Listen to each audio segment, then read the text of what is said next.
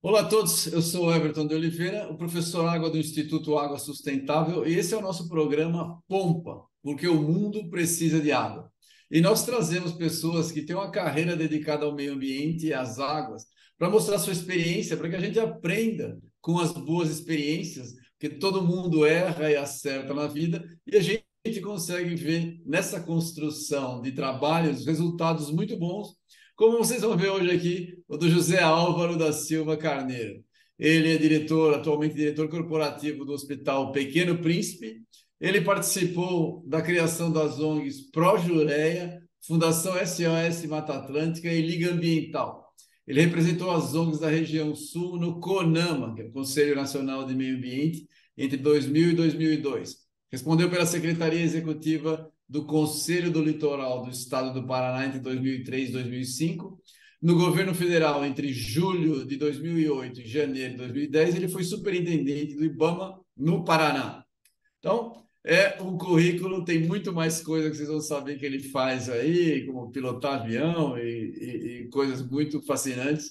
E uh, ele é um excelente contador de histórias, a gente vai conhecer e aprender muito com ele. Bem-vindo, eh, Zé Álvaro. É um prazer ter você aqui. Eh, você tem uma trajetória fantástica, muito legal. Conta um pouco dela para o nosso público conhecer, por favor.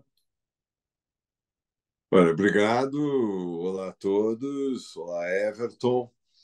Eu venho de uma família que uh, sempre trabalhou com questões associadas ao campo.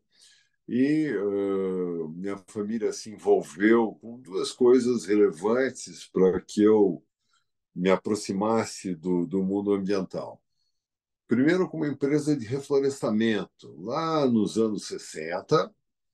Uh, e essa empresa, que cresceu muito, ela um pequeno departamento de topografia que ela tinha virou uma empresa de aerolevantamento e ficou grande, três aviões. E aí eu, por mais que eu não, não tivesse muito envolvido com elas, pelo menos no seu início, sempre eram temas é, próximos à questão ambiental.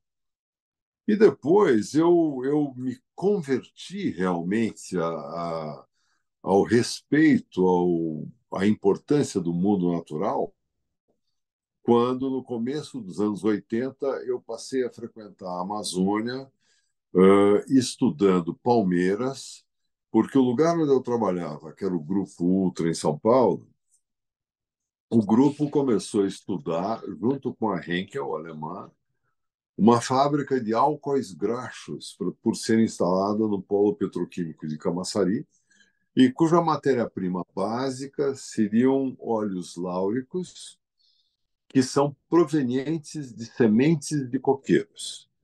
Uh, coqueiros, veja bem, pode ser coco da Bahia, pode ser o coco dendê aquele carocinho interno do coco dendê, uh, ou de algumas outras palmeiras, como o babaçu. Aí eu comecei a frequentar a Amazônia, estudando essas palmeiras, as ocorrências naturais, babaçu principalmente. Quando eu me dei conta, eu não me dava, eu sendo do Sul, eu não me dava conta exatamente do, da monstruosidade que era a, a Amazônia. E, e, na medida em que eu comecei, a, eu frequentava a Amazônia três, quatro vezes por ano, eu resolvi ir até Serra Pelada. Estive lá, passando, subindo em direção a, a Belém, e a partir da percepção disso, de que de repente foi um garimpeiro que viu uma coisa brilhando no fundo de um igarapé, e que daí isso resultou na descoberta de um morro, que era um morro de ouro, que daí isso virou a Serra Pelada, eu comecei a pensar: meu Deus do céu, se a gente achar mais um morro de ouro desses, na época a gente poderia pagar a nossa dívida externa que era um tema muito discutido na época. E aí Sem eu passei. Dúvida, eu lembro. eu passei a ter a mais absoluta certeza que, que a Amazônia era um mundo desconhecido para o Brasil e que ele era um ativo natural que nós não, não conhecíamos, não tínhamos ideia do valor, e aquilo certamente valia muito, muito, muito, muito. Eu não sabia mensurar, mas isso foi uma espécie de despertar assim meu como brasileiro como cidadão da relevância dos ativos naturais. Aí na medida que eu morava em São Paulo comecei a procurar pessoas que tinham o mesmo entendimento a respeito das coisas que gostavam disso e aí comecei a ler comecei a estudar e aí, quanto mais eu lia e quanto mais eu estudava, quanto mais eu viajava, mais eu me convencia de que nós precisávamos muito buscar equilíbrio entre todas as questões da produção com o mundo natural. Uh, e isso foi isso que me levou a uma aproximação com um conjunto de pessoas que fundaram em 84 o Projureia, em 86 a SOS Mata Atlântica, e, e depois eu voltei ao Paraná e aí fundei a Liga Ambiental aqui. Fundei uma outra também, a Mar Brasil, que é aqui no, no, no Paraná e que se dedica à nossa pequena costa aqui paranaense. Mas olha, ah, se eu tinha essas convicções lá para trás no tempo, de lá para cá, isso só se fortaleceu. Que bom, que bom. Fala um pouquinho para a gente. É, você teve, você tem uma, uma experiência, você mencionou já do Grupo Ultra.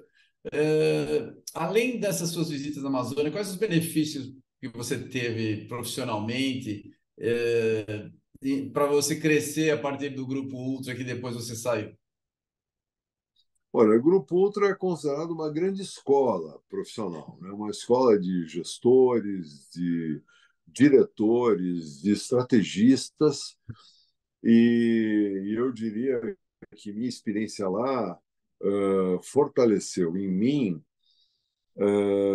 a necessidade de ter um senso de propósito organizacional em nível muito elevado, respeitar profundamente as boas práticas sempre comparativas no teu segmento de atuação.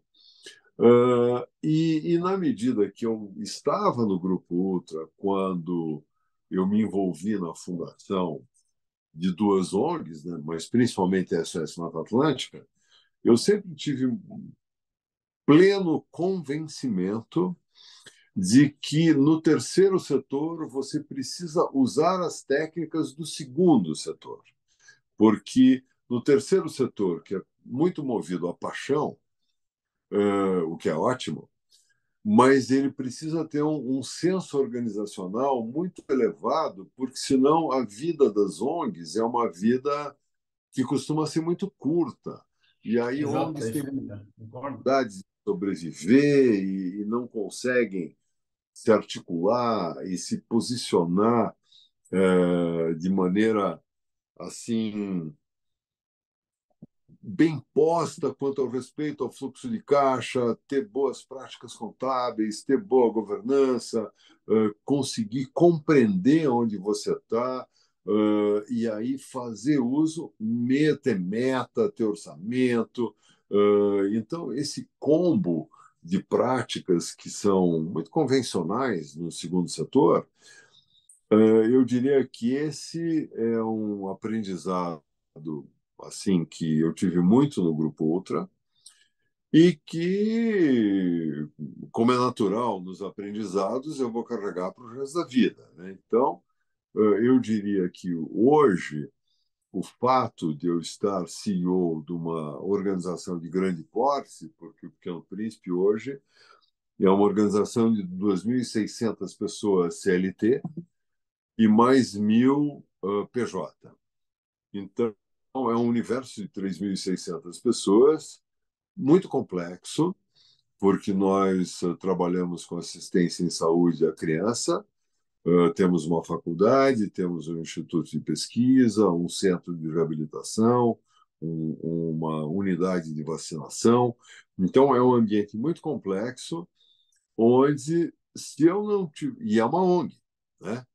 Se eu não tivesse passado pelo Grupo Ultra, eu hoje não teria os atributos necessários para exercer a minha função. Então, você trabalhar numa sociedade anônima, com ações em bolsa, você tem um processo de aprendizado que eu sou muito grato, muito. Se eu não tivesse passado pelo Grupo Ultra, hoje eu não poderia exercer a função que eu, eu estou. Então, eu acho que do segundo setor, a grande lição é o profundo respeito às boas práticas, sabe? A você fazer a leitura do mercado, da sua organização, de como isso se encaixa, como você fazer bom planejamento estratégico, como ter compliance de ponta, como administrar riscos. Então, veja, para mim, essa formação numa empresa brasileira de grande porte foi assim muito decisiva. Muito, muito. Muito legal, muito legal. Conta para a gente é, é, a história da, da SOS Mata Atlântica, porque a gente, a gente teve, já tem uma entrevista com o, com o Fábio Feldman, então tem uma visão do Fábio, e você tem uma visão que eu gostei, diferente. Conta para a gente como é que foi, como é que começou, como é que aconteceu isso. Olha, aconteceu mais uh, pelo entusiasmo, muito pelo entusiasmo. Uh, na época, eu tinha uma pequena propriedade na Jureia, e a Jureia estava ameaçada pelo ainda governo militar para instalar na, na Jureia uh, três usinas atômicas e que teriam o mesmo processo tecnológico de geração de, de Angra. E tecnologia alemã, e com todo respeito aos alemães, mas não funciona direito até agora. Né? Então, era mais ou menos inconcebível para mim que, se quiser se fazer uma usina atômica num dos lugares mais bonitos do mundo, porque a Jureia uh, é um lugar maravilhoso, né, que hoje é um parque. E uh, eu diria que foi essa contradição que me aproximou das pessoas que se juntaram para criar a SOS Mata Atlântica e também pela assim por mais por intuição do que por conhecimento de ciência de que a população brasileira se concentra no ambiente de Mata Atlântica e a nossa biodiversidade tem um, tem um fator muito relevante para uma boa vida humana, que nossas águas principais que servem essa população estão na Mata Atlântica e que era inconcebível a gente não ter nenhum mecanismo de proteção efetivo, porque, mesmo já existindo o Código Florestal, eu acho que não deveria se chamar Código Florestal, porque, na realidade, ele é uma espécie de Código da Biodiversidade, né? Uh, ninguém respeitava. Então, aí, isso. Esse, esse foi o, o principal elemento que uh, me, me produziu a aproximação com o grupo e que foi o grupo fundador. na época, o que mais me impressionou, logo depois da fundação, aquele logo da fundação, que era aquela bandeira com brasileira com faltando um pedaço do verde, e aí a SOS fez uma carteirinha e aconteceu uma coisa muito interessante, porque acho que a sociedade estava ansiosa por, por uma, uma organização uh, que viesse com essa mensagem da necessidade de proteção da natureza, e muita gente, com aquela carteirinha da SOS, entrava num desmatamento, apresentava aquela carteirinha e dizia, mandava parar aquilo como se fosse uma autoridade. Muito interessante isso. É, e muito interessante é, porque essa vontade de brecar o desmatamento para mim, uh, o projeto, logo no início, mais importante, e que eu me envolvi, uh, e o Fábio teve envolvido, o Capô teve envolvido, uh, eu sempre defendi, e acho que isso tem a ver com a minha passagem pelo segundo setor, eu sempre defendi que a gente deveria sair da questão adjetiva e ir para a questão substantiva, medir as coisas. Então, aí, desde o início na SOS, eu me envolvi no projeto do, da mensuração dos remanescentes da Mata Atlântica. Então, primeiro com o marco temporal, né, que é uh, 85, porque as imagens de satélite se permitiram, a SOS é de 86. Mas se começou o marco temporal em 85, 1985, para daí começarem os levantamentos que existem até hoje, que medem a destruição da Mata Atlântica. Então, a gente tem um elemento de mensuração, para mim, eh, esse, além da questão emocional, intuitiva, toda, tinha uma questão objetiva, que era eu acredito até hoje que você só consegue gerir aquilo que você consegue medir, né? Então, ah, para mim, esse instrumento ele é um instrumento principalmente de credibilidade da SOS, que fez uma coisa muito importante para o país, que é você, no ambiente natural, medir as coisas e dizer, olha, é assim, porque é irrefutável isso. Né? Imagem de satélite e metodologia de interpretação de imagem é uma coisa que você não, não, não consegue influenciar. Você, a não ser que você mude a metodologia.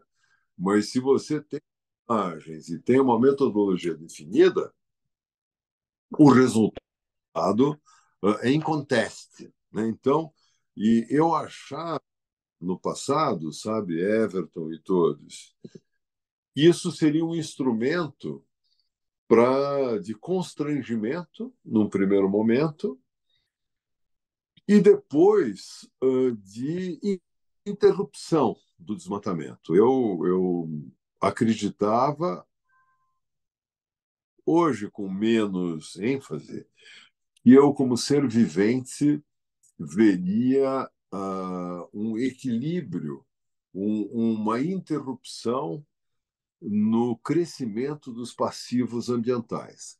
Infelizmente, isso ainda não aconteceu. Né? Eu tenho um pouco de dúvida se eu vou conseguir chegar nesse momento. Mas, não, mas eu não, mas não teve uma interrupção total, mas, mas teve uma conscientização e, e, e, melhorou a situação em relação ao que seria sem essa conscientização. Eu tenho certeza disso. Né? Você não acha isso? Acho, sim, certamente. É. Mas ainda faltam coisas, falta um pouco mais de assim um, senso de propósito, e aí eu mencionei, uh, menciono o seguinte: vamos pegar o Paraná como exemplo. O Paraná ainda desmata. Uh, o Paraná ainda tem pequenas fábricas de palmito que entram em Parque Nacional para roubar palmito, para fazer funcionar a pequena fábrica. E ainda desmata para fazer cavaco para esse cavaco ser usado em, em caldeiras para gerar energia e ainda tem um pouquinho de desmatamento para fazer lâminas de embuia, cedro, canela e tal. Veja, o, é inacreditável que os estados brasileiros do sul-sudeste não tenham firmado um compromisso com desmatamento zero. Uh, e por que, que eu falo isso e me referindo ao Paraná. O Paraná, ah, nesse, no ano passado, virou a quarta economia do país. Né? Então, o Paraná um estado rico, ele é um estado que tem plena segurança alimentar, segurança hídrica, segurança energética, tem um, um, indicador importante de bem-estar que é, por exemplo, uh, o, o, percentual da população que tem planos de saúde. Então, o Paraná tem uma série de coisas e, com esse indicador de ser a quarta economia do país, realmente a nossa economia não precisa manter um tiquinho de desmatamento e roubo de palmito em Parque Nacional. Quer dizer, é uma coisa, é um contrassenso que é inacreditável que a gente, no caso do Paraná, nas suas propagandas, fique indicando que é o estado mais sustentável do país. E como assim você fazer essa afirmação e não ter um compromisso com a biodiversidade, estabelecendo que a gente será desmatamento zero? Porque isso, eu já fui superintendente do IBAMA e no, quando eu estava lá, eu coordenei uma grande operação para dar um susto no desmatamento clandestino e dar um basta no desmatamento clandestino. Isso aconteceu em, no, no meio do ano, em 2009. Uh, o IBAMA se juntou com a Polícia Federal, com o Ministério Público Federal do Trabalho, e nós estudamos durante um semestre a atividade de exploração clandestina, e aí preparamos um bote uh, para cima uh, de empresas e do escudo político que dava sustentação às atividades ilegais, e nós uh, interrompemos as atividades. Isso depois teve um rescaldo, né, que a gente ficou próximo para manter aquela todo mundo tendo ciência que o, o olho grande de comando e controle do IBAMA estava atento e da Polícia Federal uh, e realmente daí deu uma grande diminuída, virou uma coisa assim residual de uma outra propriedade, mas não uma atividade uh, organizada envolvendo muitas pessoas que era como era antes. Então, é perfeitamente possível você, num estado como o Paraná, estado de São Paulo, por exemplo, estado do Rio, Minas, Santa Catarina, Rio Grande do Sul, ter um compromisso com o desmatamento zero significa um compromisso com a biodiversidade, um compromisso com a vida. Então, é inacreditável que a gente ainda esteja assim tão atrasado, porque isso é atraso. Simples assim. Verdade, é verdade. Interessante. É, deixa eu fazer uma pergunta. Você tem o um, um, um, livro Nascentes, Corredeiras e Cachoeiras do Alto Iguaçu. Né? Isso. Conta para gente. Nosso trabalho aqui é o Instituto Água Sustentável. A condição do Alto Iguaçu é, não é a condição do, do, do, Iguaçu das Cataratas que o pessoal conhece. Né? Conta para gente aí esse, esse, seu livro, qual é o objetivo, por que, que você fez esse livro, qual é o alcance. Olha, eu sempre gostei de esportes ao ar livre. E aí já me dediquei muito a subir montanhas e a descer rios. Sempre gostei muito de rafting.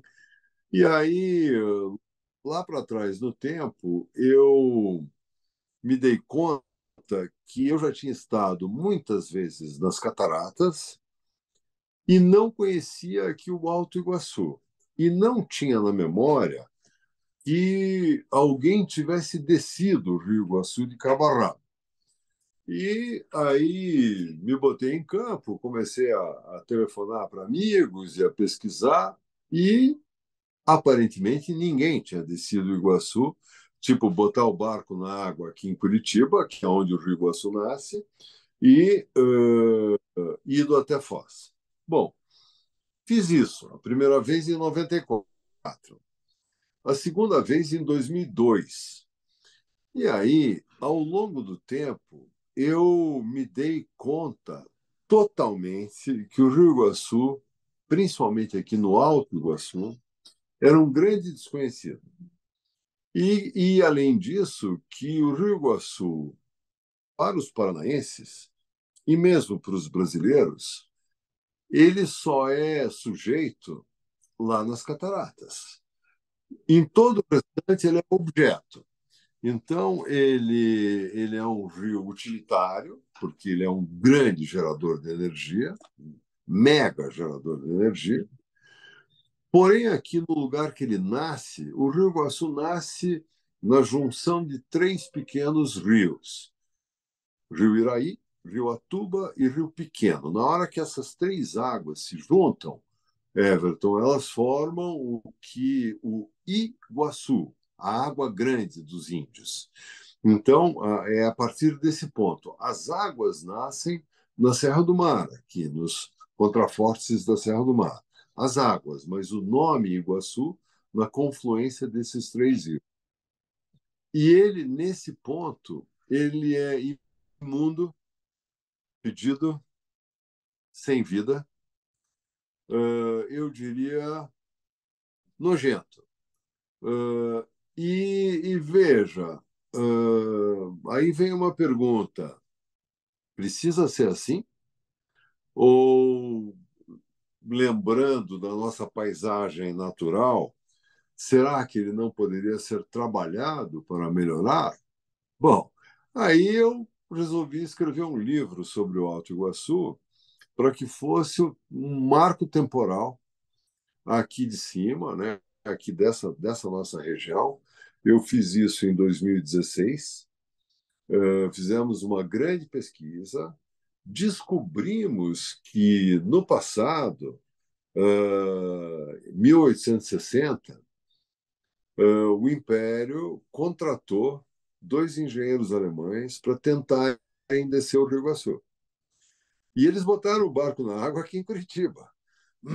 Mas eles só andaram um pouquinho, eles andaram alguma coisa como 50 quilômetros e chegaram numa corredeira grande que tem aqui, numa cachoeira, é a Cachoeira do Caiacanga, e disseram: olha, impossível passar por ali. Então, esses engenheiros foram contratados para avaliar a, a possibilidade de navegação do Iguaçu. E eles disseram: olha, impossível, porque é impossível até uh, explodir aquelas pedras todas, aquelas corredeiras, então esqueçam. Tem um relatório sobre isso, muito, muito interessante. Mas eles fizeram só esse trecho.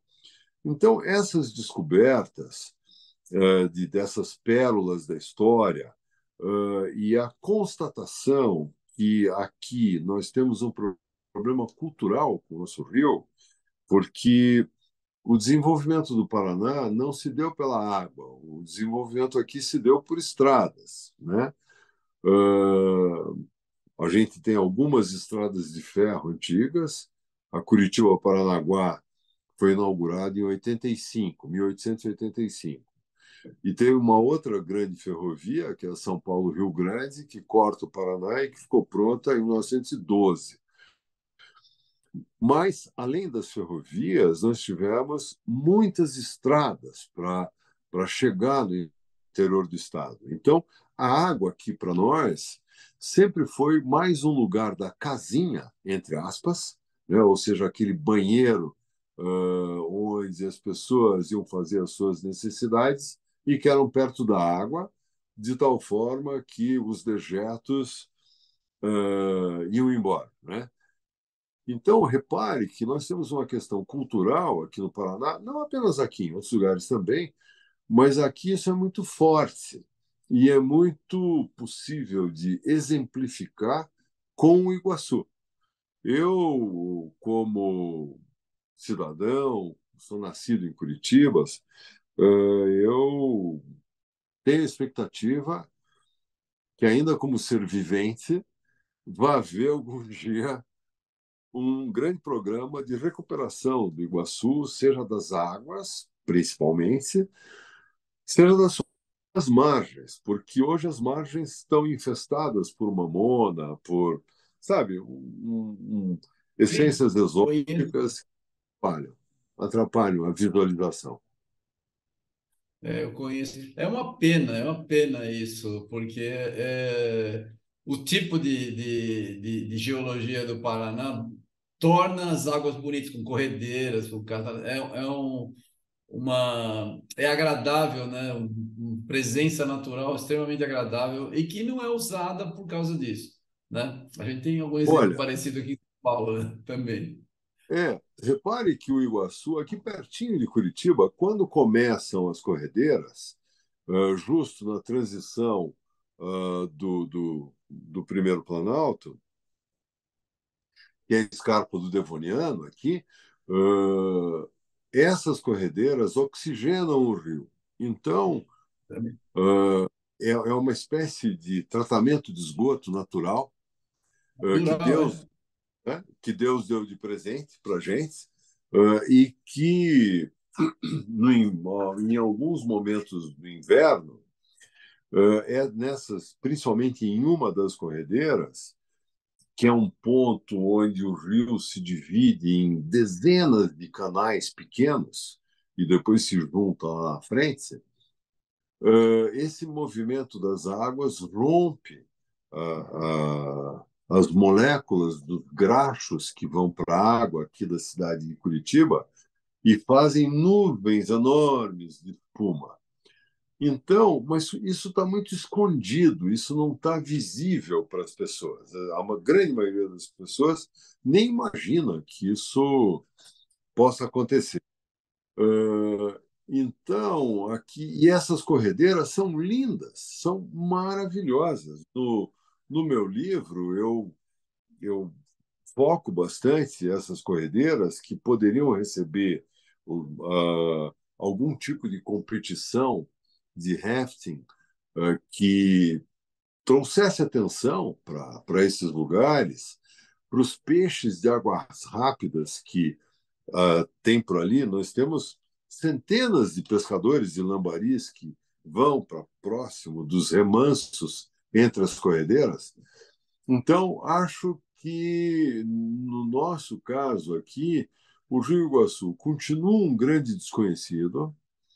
Eu já tive a oportunidade de entregar meu livro a mais do que um governador do estado, uh, e mas eu acho que, sabe, uh, o mundo natural, aí, por incrível que pareça, não tem conseguido despertar assim a paixão dos nossos governantes por um, uma boa escalada, por, por conhecer bem um rio, por admirar uma água limpa que produz um bom peixe, uh, pela vida na água, né? Uh, isso eu sinto falta e acho que não sei direito como sensibilizar uh, os nossos, as nossas autoridades, mas espero que um dia nossa Senhora da Luz, que é padroeira aqui de Curitiba, deu um laserzinho assim e consigo iluminar as mentes dessas pessoas. Olha, depois eu vou conversar com você fora da entrevista. A gente tem um projeto muito legal e que eu estou convencendo, estou conversando com o pessoal do, do governo do Paraná e que eu acho que é muito bom para o Alto Iguaçu. Aí eu volto a conversar contigo, que vai ser, você vai gostar muito da ideia. A gente vai conversar sobre isso. Mas deixa, é. como a gente está indo para o fim da reunião, vamos do nosso bate-papo. Conta para a gente aí do, do, do, do, Pequeno Príncipe, como foi a sua transição de trabalho, como é que você pensa em área ambiental lidando com criança, como é que é essa relação. Aliás, é muito legal, minha filha, eu estou aprendendo bastante, minha filha está terminando a medicina e ela vai entrar na, é, na, como é que fala? na residência, em pediatria trabalhar com o neonatal. É que é, e eu tô, tô acompanhando muito, tô aprendendo junto com ela, muito legal. Parabéns pelo trabalho. É um trabalho muito nobre. Parabéns. Muito. Olha, nós temos aqui, nós formamos especialistas desde 1977. Nós somos uma referência na pediatria no Brasil uh, e temos ingressam mais ou menos 90 residentes por ano, todo ano aqui, num programa de três anos. Residentes pra, na área da medicina, mas também multiprofissional. O Pequeno Príncipe é uma ONG. Então, o que mais me atraiu aqui é isso do terceiro setor é, e uma organização, quando eu cheguei, já de grande porte, uh, uh, e que precisava de uma, de uma uh, intervenção na sua organização justo para se aproximar das técnicas e das práticas do segundo setor. E sendo uma organização do terceiro setor, a mim sempre me fascinou você trabalhar muito, querendo ganhar bem, mas querendo ganhar bem a mercado, nada de bônus e coisas assim, querendo um salário convencional a mercado, mas que cujo resultado daquilo que fosse feito fosse totalmente canalizado para a atividade. Então, isso sempre me fascinou muito. E então entrar aqui para aplicar o que eu pudesse ter de conhecimento, experiência, relacionamento, de certa forma foi um privilégio. E eu sabia que se eu conseguisse botar a casa em ordem do ponto de vista econômico-financeiro, eu teria oportunidade de trabalhar algumas questões ambientais. A primeira foi uma coisa muito simples. Nós paramos em 2011, nós paramos de comprar toda e qualquer coisa que contivesse mercúrio. E aí, em 2013, nós nos tornamos mercúrios livre. Fomos o primeiro hospital do Paraná a, a ser mercúrios livre. E, mas isso foi uma coisa muito simples, muito, muito simples. E depois comecei a enfatizar a necessidade de boa gestão para água, resíduo, energia. Uh, veja, estou falando de gestão convencional, motivação, custo, né? baixar custo. Então, você uh, consegue trabalhar na área ambiental de uma forma importante se você promover boa gestão convencional quanto a, ter a sua água de entrada, efluentes na saída, medir tudo que você faz, baixar, uh, seja a, o, a utilização de energia, seja baixar o custo dessa própria energia, uh, enfim, fazer boa gestão. Né? Então, uh, isso ao mesmo tempo que na área foco, que é o mundo da pediatria, que, e que é um mundo maravilhoso, muito complicado, muito, muito, muito, uh, mas muito, eu diria, especialíssimo, assim. Por quê? Por, porque nós aqui no Pequeno Príncipe, nós atendemos SUS, 60% de SUS, com muita disciplina. Aí aqui a gente recebe os casos que ninguém quer, seja porque são muito complexos tecnicamente, seja porque são muito caros. E aí ninguém quer mesmo. Você sabe que uh, paciente caro que pode trazer muito prejuízo, ninguém quer. Como a gente existe há muitos anos, nós temos 103 anos, nós temos uma certa tradição crescente que é justo receber os pacientes mais e mais difíceis nesses dois pontos de vista. Eles são pacientes de alto risco do ponto de vista econômico-financeiro e são pacientes, às vezes, dificílimos do ponto de vista técnico. Então, isso é um, é um, um universo que reúne pessoas com altíssimo conhecimento específico.